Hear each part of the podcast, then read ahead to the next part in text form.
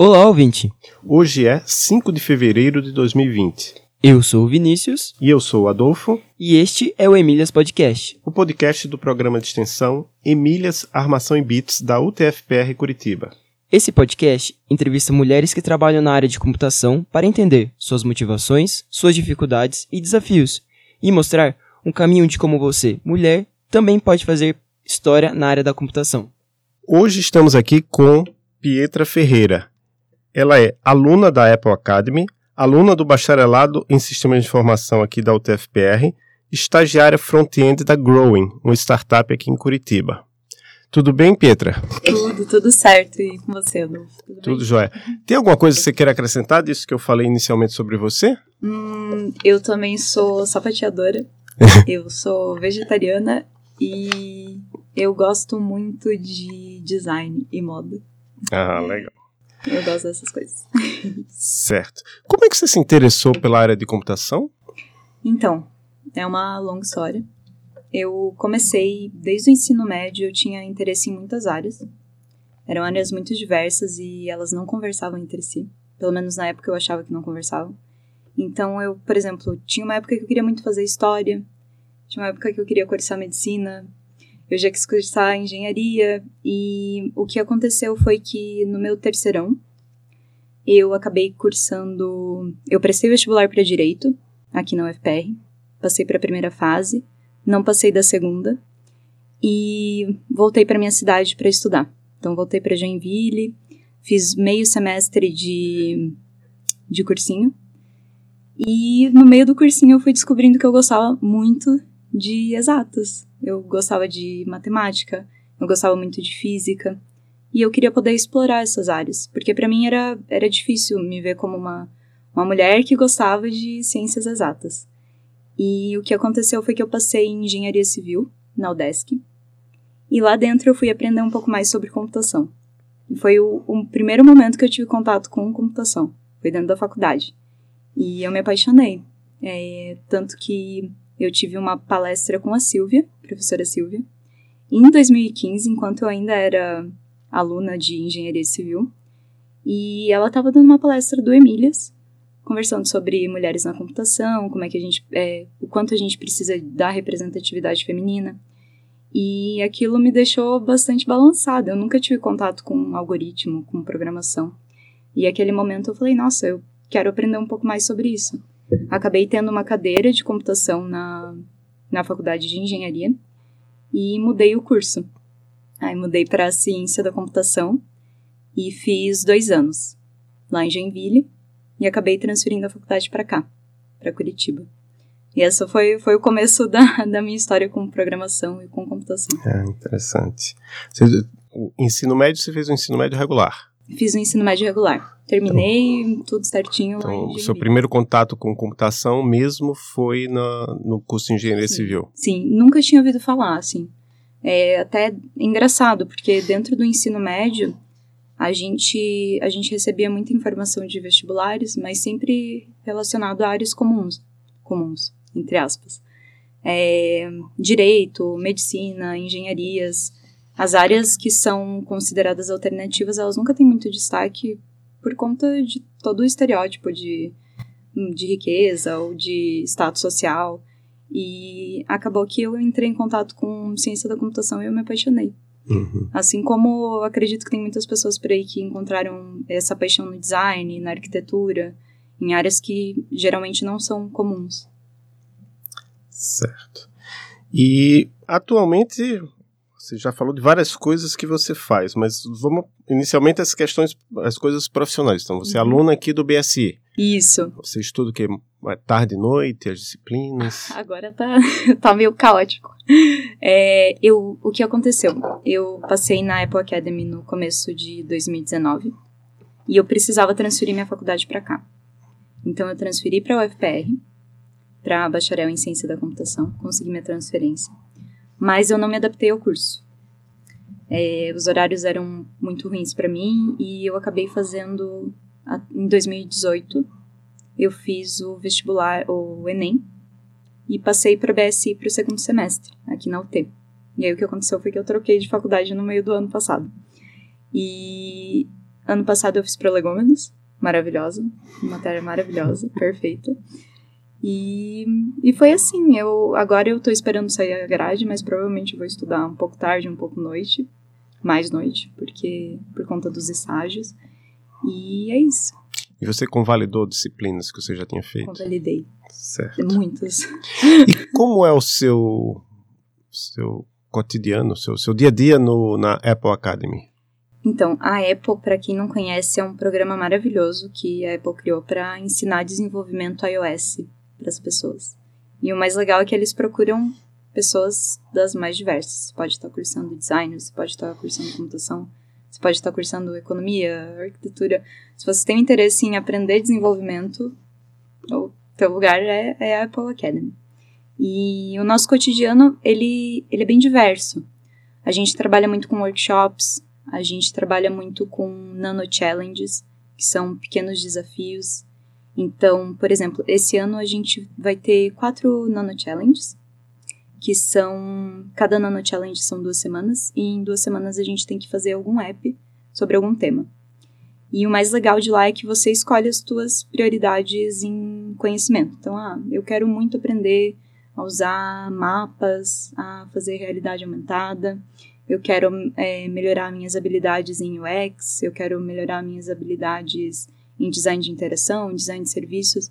Você escolhe as suas prioridades e você trabalha em cima delas. Então acaba sendo um cotidiano bastante autodidata, mas sempre guiado por mentores lá dentro. Uhum. E no caso, você falou que você, agora você também é estagiária nessa estagiária de front-end. Isso. Com o que, é que você trabalha lá? É, eu estou trabalhando com Angular lá dentro, da Growing. É uma startup que trabalha com o ramo alimentício e ela é maravilhosa. A gente está ali na FAI, no distrito. E eu gosto muito de trabalhar com front-end porque foi uma experiência que eu já tive no passado. O meu primeiro estágio lá em Joinville foi com front-end.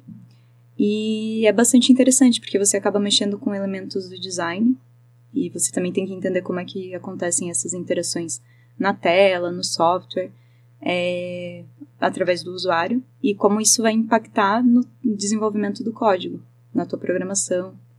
E também questões de, de arquitetura, como é que você vai estruturar seu código, como é que é trabalhar em time com outras pessoas, como é que você vai fazer para dividir o código com outras pessoas. Então, é basicamente isso meu cotidiano. E você tem que interagir muito com outros desenvolvedores, com, com clientes, como é que é? Sim, é, o mais legal da Growing, a gente tem o nosso próprio produto. Então a gente acaba fazendo muitas reuniões para entender os testes, como é que a gente vai criar uma plataforma que seja útil para o usuário. E acontece muito da gente treinar essa comunicação.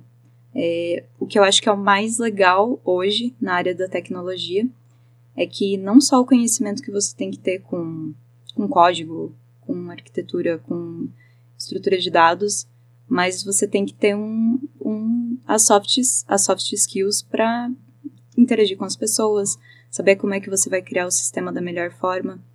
E isso, isso acaba influenciando muito no teu produto final. Então, o que eu acho que é o mais legal é que não apenas, meu, aprender.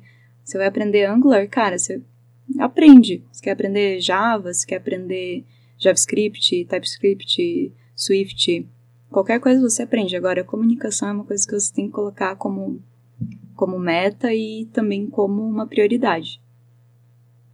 Uhum. Vinícius, você tem alguma pergunta?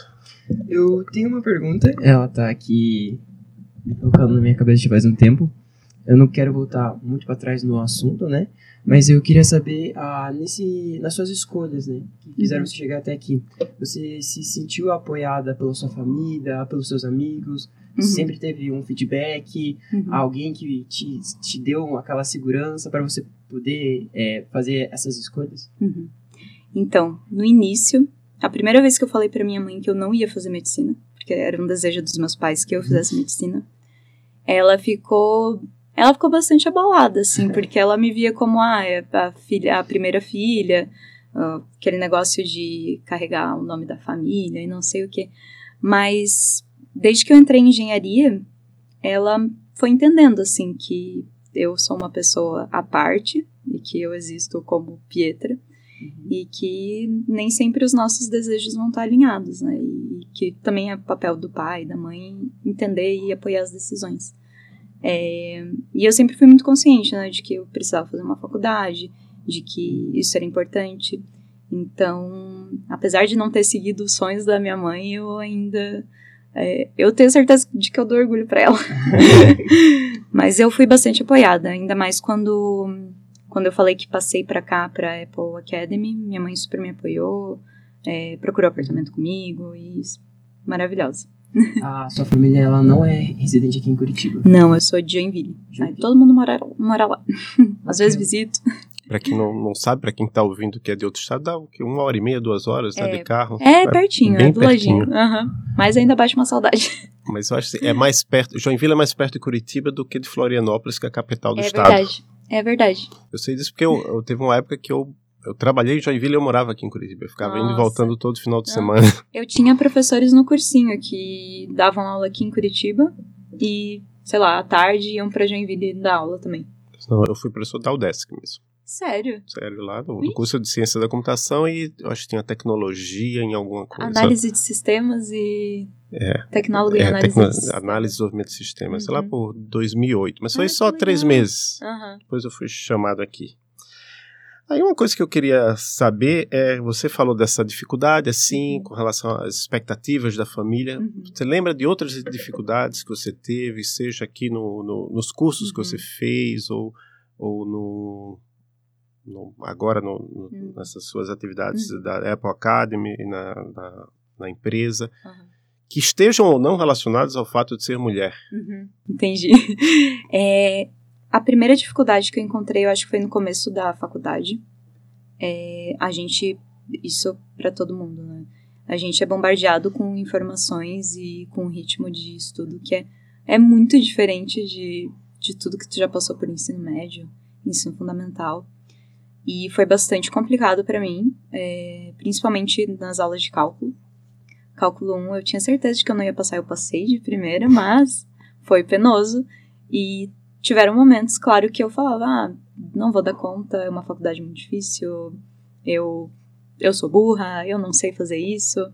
E já tive momentos também dentro da, da faculdade de engenharia civil, de professores de, por exemplo, geometria analítica, chegarem e falarem assim: ah, não, porque as meninas não, não têm visão espacial e por isso que elas não vão passar nessa matéria. E, e aí pensa, você é lá calouro de engenharia civil escutando isso, é, é barra, assim. É, eu não senti tanto esse impacto quando eu fui fazer ciência da computação, porque eu tive muito apoio das meninas. Eu fiz muitas amigas na UDESC, e, e elas que me apoiaram a mudar de curso, elas que me apoiaram a, a procurar workshops, a gente fazia muita coisa juntos, por exemplo, participei de Code Like a Girl, que é um grupo de estudos de, de Python. E todas as meninas reunidas, a gente via mulher palestrando. Então, isso da representatividade me ajudou muito. Mas, mas é complicado você tá no meio universitário e não ter essa visão, sabe? Tipo, não se ver no curso. Eu acredito que isso deve acontecer muito com outro, outras pessoas, né? Pessoas negras que não se veem dentro da universidade, é, pessoas LGBT que também não se veem representadas. E, e eu acho que isso também na questão dos professores, né? Da gente não ter professores que sejam diferentes. É, mas essa foi uma dificuldade também. Agora, dentro da área do trabalho, eu acredito que a parte da comunicação e também de você ser uma pessoa jovem, sabe? É, a primeira empresa que eu trabalhei, eu era a única mulher do time. E eu era mais nova, então todo mundo lá tinha de 28 para cima. E, e eu achava difícil no início me impor como, como desenvolvedora. Eu, eu ficava na dúvida, assim, nossa, será que se eu falar que isso aqui tá errado, eles vão levar a sério? Será que isso aqui realmente tá errado? E eram dúvidas que iam surgindo, mas que você vai ganhando uma autoconfiança ao longo do tempo. Principalmente se você faz amizades e se você cria uma rede de, de colaboração, que é muito, muito importante dentro da, da nossa área de tecnologia. Uhum. É, Vinícius? Uh, eu queria fazer uma pergunta. Ela é: como você pode combater, né, perdão, mas é como combater o preconceito que enfatiza a ideia de que a tecnologia é algo masculino, sabe? Uhum. Algo destinado só aos meninos. Uhum. Porque, ah, mostrando uma realidade, né? Uhum. Eu tô aqui dentro do curso de BSI desde 2019.2 Uhum. e já quando eu entrei, é, eu percebi que eram poucas meninas na turma, né? E Uhum. isso se isso se tá se prolongando a cada semestre. A Uhum. gente vai ter uma noção, agora em 2020.1, quantos meninos vão entrar e a gente espera que, Que sejam coração muitas. que sejam muitas e cada vez mais, né? Uhum. Mas é, como você pode combater isso? E se você já passou Uhum. por alguma situação, qual foi a sua reação? Como você Uhum. agiu? Não, Vini, é muito interessante a tua pergunta, porque é, uma das coisas que eu acredito que segurem as meninas de participarem de atividades e de estudos mais tecnológicos e exatos é justamente o estereótipo que criam em cima da pessoa que faz isso. Então, aquela imagem do nerd, ai, que ficou o dia inteiro no computador, só jogando, e que não faz mais nada da vida, sabe? É, é uma imagem que já é muito gasta até para os homens dentro da tecnologia, porque não é assim. É, e é uma imagem que acaba afastando as mulheres. Acaba afastando porque elas acreditam, não só pela questão de, de acharem que, que são incapazes, porque isso também existe, mas de não se verem, não se verem representadas, não, não se sentirem acolhidas, porque aquela é uma imagem que afasta. né? E uma coisa que eu acho que a gente pode fazer para combater isso é mostrar que a gente não é só programador, a gente não é só desenvolvedora, a gente não é só analista de sistemas, a gente também tem outras coisas que a gente faz da vida. Então, até dentro dos workshops que a gente trouxe no ano passado, eu dei um workshop de sapateado justamente para tirar essa imagem de que, meu, a mulher na computação é a menina que fica só jogando jogos o dia inteiro. E, e não é assim. Então, eu acredito que a gente criando novas imagens, a gente mostrando para as meninas que é diferente, principalmente para as meninas que estão no ensino fundamental, que ainda estão formando é, o conhecimento delas de mundo, as mulheres que estão no terceirão se preparando para prestar vestibular, que não têm conhecimento da área de computação e criam esses este- estereótipos, cara, isso é muito importante, é fundamental que a gente represente as mulheres do jeito que elas são. E é, e é assim, é, é importante que, que isso não esteja estritamente ligado à tecnologia. Então, meu, se a menina gosta de moda, quer, gosta de fazer maquiagem e gosta de, de postar coisas no Instagram, cara, que ótimo. E que bom que. Ah, e essa menina também é desenvolvedora, cara, que incrível. Então, são coisas que conversam e que a gente precisa mostrar para as mulheres que existe. Bacana, muito legal. Obrigado. De nada. Então, nesse. é, No evento que a gente esteve lá, no, na, na verdade foi. Era o Ada Lovelace Day, mas a gente teve a semana de atividades. Você, além desse, dessa oficina de sapateado, você deu também uma oficina de Swift. Sim. Senão, lotou o laboratório. Queria falasse pra, que você falasse para a gente, em primeiro lugar, o que é Swift Uhum. e como foi a experiência. Foi, foi a primeira vez que você selecionou uma oficina de Swift ou não? De Swift, sim. Foi a primeira vez. É, Eu já tinha lecionado algumas oficinas de, de Java na Udesc, quando a gente trabalhava com jogos para crianças com autismo. Mas de Swift foi a primeira vez. E, e foi muito, foi incrível. Eu, eu até publiquei um texto no meu Medium porque eu acreditava que eu não tinha capacidade de, de ensinar Swift, porque eu tinha acabado de aprender. E Swift é a. Respondendo até a pergunta do Adolfo. É, Swift é a linguagem de programação que a Apple usa para N coisas. É, para fazer apps, para fazer aplicativos no Mac, na Apple TV. Então é, é o, a linguagem de programação que a gente usa para isso. E a gente usa a ideia que é o Xcode. E é super bacana, eu sempre incentivo as pessoas a aprenderem Swift. E a experiência do workshop foi incrível, eu fiquei muito feliz. E principalmente porque tinha muitas meninas. E eu até, dentro do, do workshop, eu fiz um appzinho de mulheres da computação. Até para engajar no tema do Ada Lovelace Week. E eu fiquei muito feliz, eu queria muito espalhar esse conhecimento. E eu fiquei feliz também que eu sabia espalhar esse conhecimento. Então foi uma surpresa, assim, para os dois lados. É, legal. E o Swift, ele substituiu um pouco o Objective-C. Né? Isso. Né? Exato. Foi uma mudança que aconteceu não faz muito, muito tempo, porque até o Objective-C ele é uma linguagem bastante nova, né? E, e agora a gente vai se adaptando. O legal da Apple é que todas as documentações e tudo de descoberta, ele são documentos liberados para os desenvolvedores. Então, está lá no site de developer, meu, eu, eu vi que eles, eles, eles, contratam gente super qualificada, né, para uhum. se focar no desenvolvimento da linguagem Sim. e do, do ecossistema Sim. da linguagem, né. E o que eu acho mais bacana disso tudo, eles levam o design muito a sério.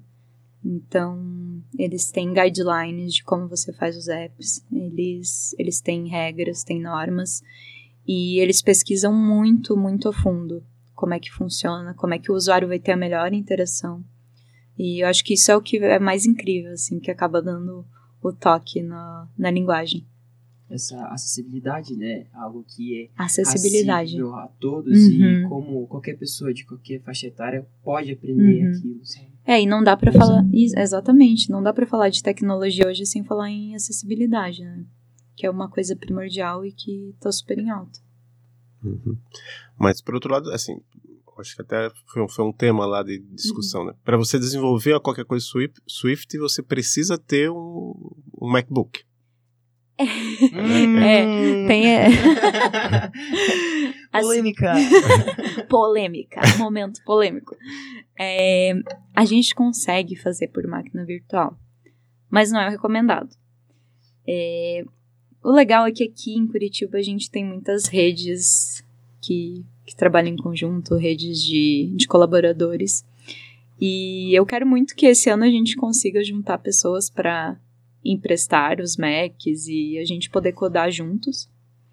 É, mas a princípio, sim, é, você precisa de um Maczinho ok para programar. Mas é só por questões de, de funcionalidades e de rodar mais rápido. E você ter aquele feeling de estar tá programando em alguma coisa que seja da Apple, sabe? É, mas dá para fazer por máquina virtual. Uhum. É, mas por outro lado, assim, o que eu eu sou usuário uhum. de Android, né? Uhum. Então o que eu vejo é que a expectativa do usuário de Android é que o aplicativo seja gratuito. Acho uhum. que lá uhum. na, na, Apple, geralmente a expectativa das pessoas é que você tenha que pagar, né? Então isso provavelmente uhum. remunera melhor quem, quem se dedica a aprender Swift e, e passa a desenvolver tanto para Mac quanto para uhum. iOS, né? No mercado de trabalho. Provavelmente vai ter uma remuneração melhor, imagino. Uhum. Então, o que eu vejo hoje no mercado de trabalho é que as pessoas buscam muito é, pessoas e desenvolvedores que estejam aptos a aprender ambas as coisas. Então, uhum. eu trabalhei um tempo com Flutter, que é uma linguagem híbrida, e, e realmente, assim, é, é sim, eu, as pessoas buscam bastante pessoas que trabalhem só com iOS que tenham esse foco, mas também é importante que a pessoa tenha uma noção de, de Android e iOS. É, é bem bacana até, é uma coisa que, que as empresas buscam. É, também porque a pessoa aí já tem uma noção maior do que, que é um, o universo mobile, né? E, e, o Android é muito diferente do iOS e vice-versa, mas, mas é interessante que se tenha os dois conhecimentos. Bom, entra na, na sessão mais de curiosidades, que é, no ensino médio, você se lembra se você gostava ou não de matemática? Eu, eu tive momentos. Ensino médio, eu gostava muito de física. Eu era fissurada por física. Adorava, adorava. Falava horrores sobre viagem no espaço. Eu era doida da viagem no espaço. Assistia muito Doctor Who. Eu acho que era esse problema. é, mas eu gostava de matemática. Mas o meu foco no ensino médio era era engolir as coisas, sabe? Uhum. Aprender tudo o mais rápido possível para poder prestar vestibular. E eu não tive um momento de curtir a matemática no meu ensino médio, nem de curtir as ciências exatas. O que aconteceu foi quando eu entrei no, na faculdade que eu comecei a entender um pouquinho mais do que era matemática de verdade. Até porque a gente não tem esse. Até o básico de cálculo 1, que era uma coisa que no início parecia tão nebulosa, hoje para mim faz muito sentido e faz muito sentido que isso esteja talvez no ensino médio, sabe? É porque você começa a entender a matemática não como só uma ciência exata ou só um cálculo, mas também como uma filosofia que acabou gerando N outras matérias e N outros conhecimentos.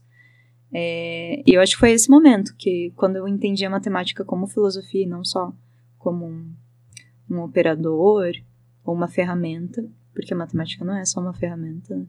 ela tem muitas teorias por trás, tem muitos teoremas, e, e eu acho isso muito incrível. É, eu acabei de ler um livro chamado acho que é, em inglês, mas a tradução seria alguma coisa, um lamento de um matemático. E é um, uhum. é um matemático, um professor de matemática de, de, ensino médio, que era professor universitário, e ele reclama muito da forma como a matemática é apresentada hoje, como uma coisa assim, ó, uhum. já entregam pronto, você tem que memorizar e saber Sim. fazer os exercícios. Né?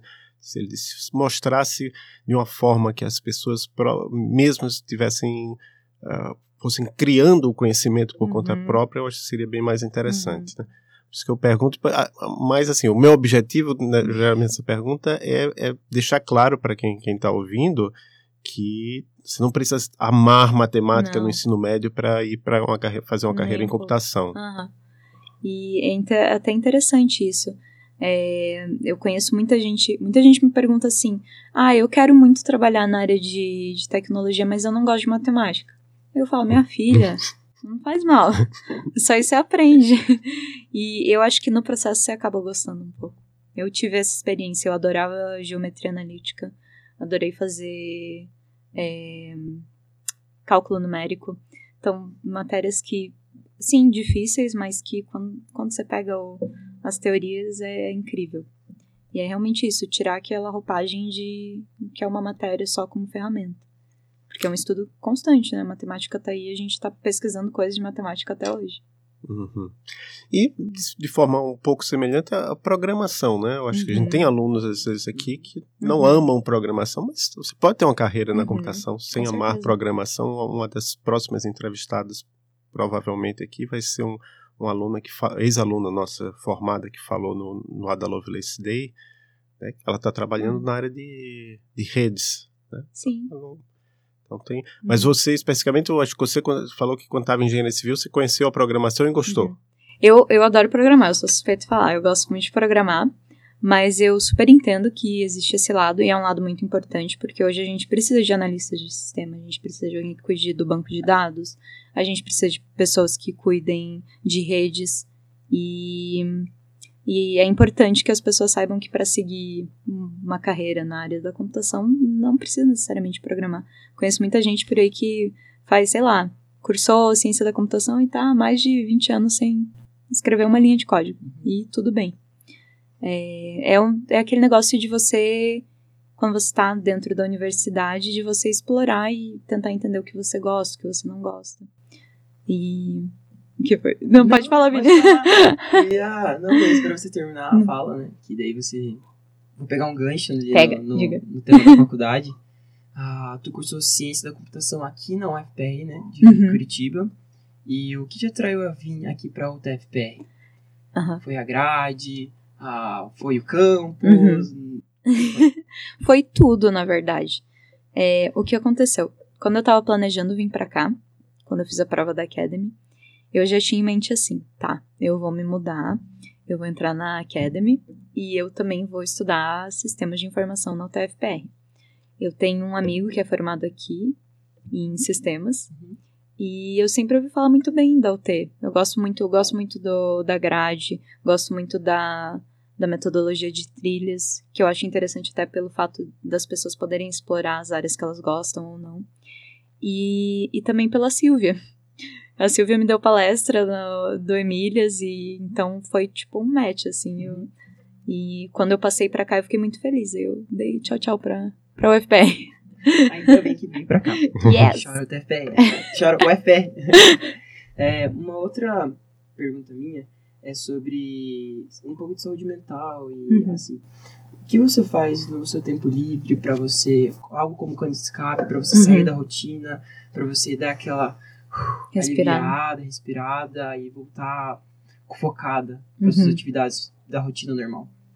Tem duas coisas que eu gosto muito. Uma coisa é acordar cedo. Uhum. Gosto muito de acordar cedo, acordar cedinho assim, sem correria, pra tomar banho, fazer café da manhã. Eu gosto muito de café da manhã. E, e também exercício físico que eu acho super importante. É, eu acho que é uma maneira de você liberar toda a tensão que você tem no seu corpo. Uhum. Meu, qualquer coisa, andar de bicicleta, fazer dança, fazer academia, correr, dar uma caminhada, são coisas que às vezes como a gente como programador, como desenvolvedor, a gente fica muito tempo sentado, né? Uhum. E a, a tensão ali acumulando. E aí quando você vê, quando você levanta, você tá todo travado. E por isso que eu acho que é importante a gente mexer o corpo, entender que a gente, a gente não é só a cabeça, a gente também é o resto do corpo inteiro. É, eu fiz terapia também ano passado por um tempo. Eu quero muito voltar esse ano. Uhum. Só tô man tentando manejar os horários. Mas eu acho terapia super importante. É um jeito de você externalizar as coisas com alguém que entende do que você está falando. E, e você ter amigos. Ter amigos é muito importante se comunicar é, ter um horário para que você diz assim, não, eu vou trabalhar até esse horário e até esse horário. E uhum. depois eu vou, sei lá, vou sair com um amigo para comer, vou chamar alguém para estourar uma pipoca lá em casa. Coisas assim, coisas simples, sabe? Uhum. Legal. E você tem alguma dentro do coração, você possui alguma iniciativa para você realizar com as meninas, uhum. uma oficina, um projeto, uma palestra? a, algo assim, uhum. que aquilo que te dá fogo no coração, você fala, eu preciso fazer isso para trazer mais mulheres e elas vão vir, porque eu vou jogar a semente num solo fértil. Uhum. É, ano passado me perguntaram isso, e eu falei que eu queria muito democratizar os meios de, de educação no Brasil, principalmente na tecnologia. Uhum. E eu ainda acho que isso é super importante e é o que me move a, a fazer o que eu faço. E então, e principalmente com mulheres e com todos os outros grupos é, que são minorias. Então, eu acredito que esse ano eu quero muito continuar fazendo as palestras de, de Swift. Eu quero que a gente crie grupos de, de estudo de programação aqui na UT. E eu quero que a gente traga esse feeling de que tá todo mundo junto, sabe? Tá todo mundo no mesmo barco. E vamos que vamos. É isso aí. É, o, já que você falou essa questão de democratizar, um, qual, o, no que você precisa da língua inglesa no seu dia a dia? Eu uso muito, bastante, assim. Até. Talvez. Tem dias que até mais do que o português. É, na, na Apple a gente acaba recebendo bastante gente de fora. Então, alguns workshops são em inglês. E às vezes eles pedem pra gente fazer reflexões em inglês ou apresentações em inglês. Então eu acho bastante fundamental, assim. E... Você já sabia antes? Eu, é, eu tive o privilégio de já ter estudado antes inglês, eu me formei em inglês lá em Joinville. Mas, mas é uma coisa que a gente entende, né, que é uma deficiência que muitas pessoas é, não têm esse acesso que a gente teve ao, ao inglês. Por isso que eu acho tão importante os programas, por exemplo, aqui da UTFPR de línguas, e que dá esse acesso um pouco mais fácil, uhum. né?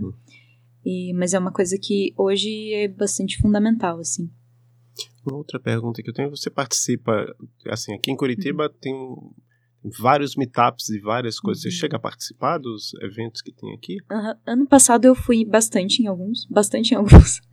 eu fui na, fui no Ebanks, a gente participou de alguns é, meetups sobre produto, mulheres de produto. É, tem bastante coisa sobre UX, alguns eventos sobre UX, alguns eventos sobre design. É, o que eu quero participar agora esse ano é da UX Conf, que é um evento no Rio Grande do Sul. E eu quero poder pegar mais esses eventos de design também. É, existe um. Eu vou até procurar aqui. Mas tem um grupo de, de mulheres aqui de Curitiba que se chama Ladies. Ladies Tech. in UX. Ah, não, não, não é o Tech, o Ladies. Tech Ladies né? também. O Tech Ladies é incrível. E tem também o, o Code Like a Girl, que é um grupo de Python. Mas tem esse Ladies That UX Curitiba. Então, é uma organização de mulheres que trabalha com design, programação e UX. E eles vão ter um meetup na semana que vem, no dia 12 do 3. Ah, não, desculpa, isso é março, né? Não, tá bom, porque dá, dá tempo de, de, eu editar o é. podcast e publicar. Ah, então tá.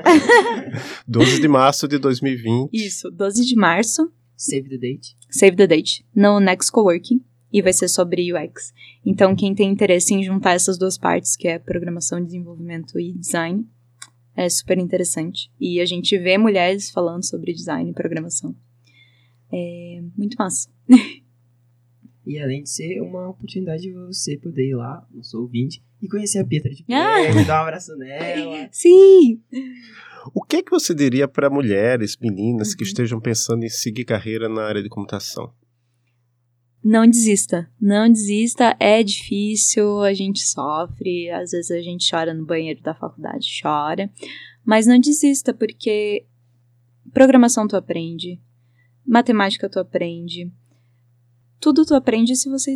é, tudo você aprende se você insistir. Você só vai não ter sucesso se você desistir.